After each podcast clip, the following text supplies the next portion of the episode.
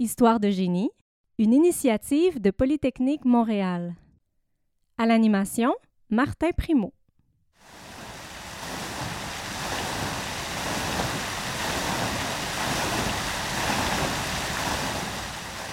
Le son que vous entendez ici, c'est celui d'une invention vieille de plus de 2000 ans et qu'on utilise encore de nos jours. Aujourd'hui à Histoire de génie, on vous parle des créations d'Archimède et de sa plus grande œuvre, un Titanic en bois du nom de Syracusia.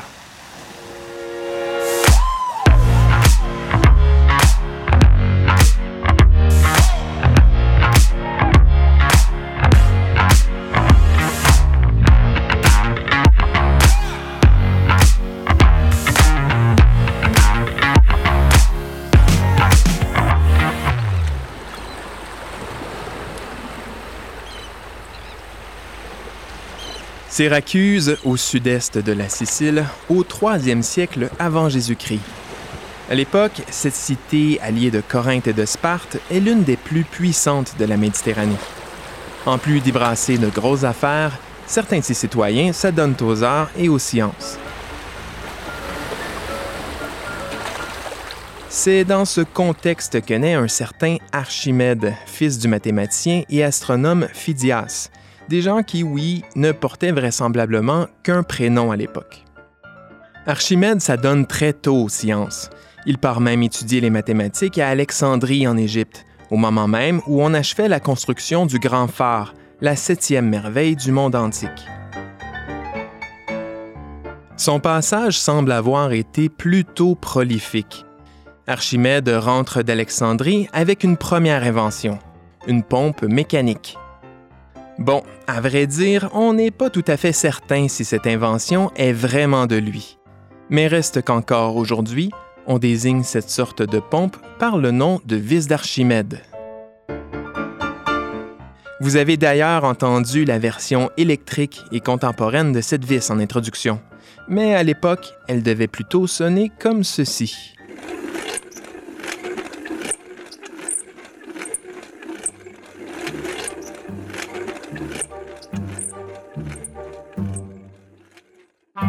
Mais de quoi parle-t-on au juste? Eh bien, la vis d'Archimède, c'est en fait un tuyau à l'intérieur duquel se trouve une longue pièce en forme de spirale. C'est une vis, quoi. Une fois que le tuyau est plongé dans l'eau avec une inclinaison, il suffit de tourner la vis pour que l'eau remonte dans le tuyau jusqu'à son sommet. C'est presque de la magie. Durant l'Antiquité, on se sert de la vis d'Archimède pour irriguer des champs, ou pour retirer l'eau de la cale des bateaux, par exemple. On l'utilisera aussi à Pise pour empêcher la célèbre tour de tomber en retirant une partie de la glace dessous la structure. De nos jours, la vis d'Archimède sert encore à transporter de l'eau et on s'en sert aussi sur les fermes pour euh, déplacer des grains, par exemple. Mais bon, on s'éloigne un peu du sujet ici.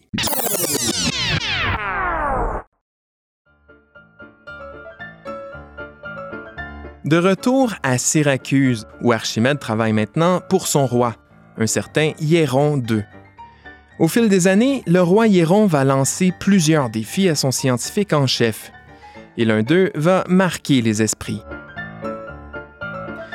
Selon la légende, le roi aurait un jour demandé à Archimède de lui construire ce qui pourrait se comparer au Titanic de l'époque, Bon, on s'entend qu'il a sans doute utilisé des mots différents, mais vous aurez compris qu'on parle ici d'un très gros bateau.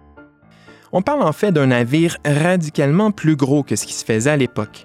Une véritable ville flottante capable de naviguer en haute mer, contenant des tourelles, des statues, une bibliothèque, un temple et même un gymnase. Tout ça, en plus de transporter des kilos de marchandises et environ 1000 passagers un vaisseau qui prendra le nom de Syracusia en hommage à la cité. Mais comment faire flotter un objet aussi massif, me demanderez-vous? Eh bien, on ne sait pas si Archimède était en train de prendre son bain lorsqu'il a trouvé la solution, ni s'il a vraiment crié Eureka. Mais ce qu'Archimède a déduit à l'époque porte aujourd'hui le nom de la loi de la flottabilité, ou principe d'Archimède. De façon simplifiée, on peut dire que l'eau exerce une force sur les objets. Et plus grand est le volume d'eau déplacé, plus grande sera la force exercée sur l'objet. En d'autres mots, pour qu'un bateau flotte, il faut avant tout considérer la masse d'eau déplacée par la partie submergée du bateau. Un bateau d'une tonne fabriqué en béton, par exemple, flottera s'il déplace une tonne d'eau une fois sur l'eau. S'il est plus léger, pas de problème. Par contre, s'il pèse une tonne et un kilogramme, il coule. Toujours pas compris? Attendez, je répète. En d'autres mots, pour qu'un bateau flotte, il faut considérer la masse de tout le volume d'eau déplacé par la partie submergée du bateau. Un bateau d'une tonne fabriqué en béton, par exemple, flottera s'il déplace une tonne d'eau une fois sur l'eau. S'il est plus léger, pas de problème. Par contre, s'il pèse une tonne et un kilogramme, il coule.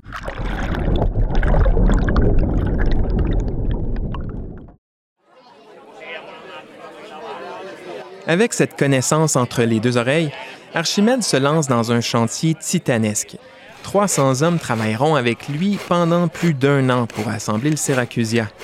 Le navire nécessitera même 60 fois plus de matériel que ce qui était habituellement nécessaire pour construire un bateau. On ne sait pas si le bateau contenait lui-même une vis d'Archimède, mais chose certaine, il s'est transformé en petit problème pour le roi Héron II. Le navire était tellement gros qu'aucun port en Sicile ne pouvait l'accueillir. Le roi Héron II a donc pris une décision crève-cœur. Il a tout bonnement offert le Syracusia en cadeau à la ville d'Alexandrie, l'une des seules à pouvoir accueillir le bateau. Durant les années qui ont suivi, Archimède a contribué à quantité d'autres innovations basé pour la plupart sur sa maîtrise des leviers, mais aussi des mécanismes à poulies multiples. Plusieurs ont servi à défendre Syracuse des envahisseurs romains qui ont assiégé la ville de l'an 214 à 212 avant Jésus-Christ. Archimède avait alors fait construire des catapultes géantes et une arme baptisée les griffes d'Archimède. Ces griffes faites en bois et en fer agrippait littéralement les navires qui s'aventuraient trop près des murs de la ville, puis les faisait tout bonnement couler. À Rome, on connaissait bien la valeur du scientifique.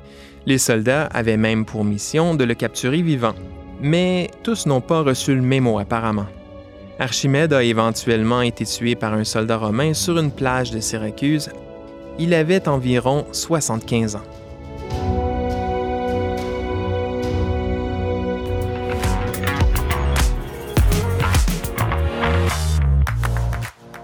Voilà, c'était Histoire de génie.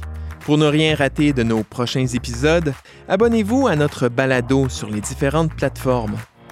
Et pour les plus curieuses et curieux d'entre vous, venez voir ce qui se fait de plus impressionnant comme recherche à Polytechnique Montréal en visitant mon blog Le Labo 2500 à l'adresse polymtl.ca blog.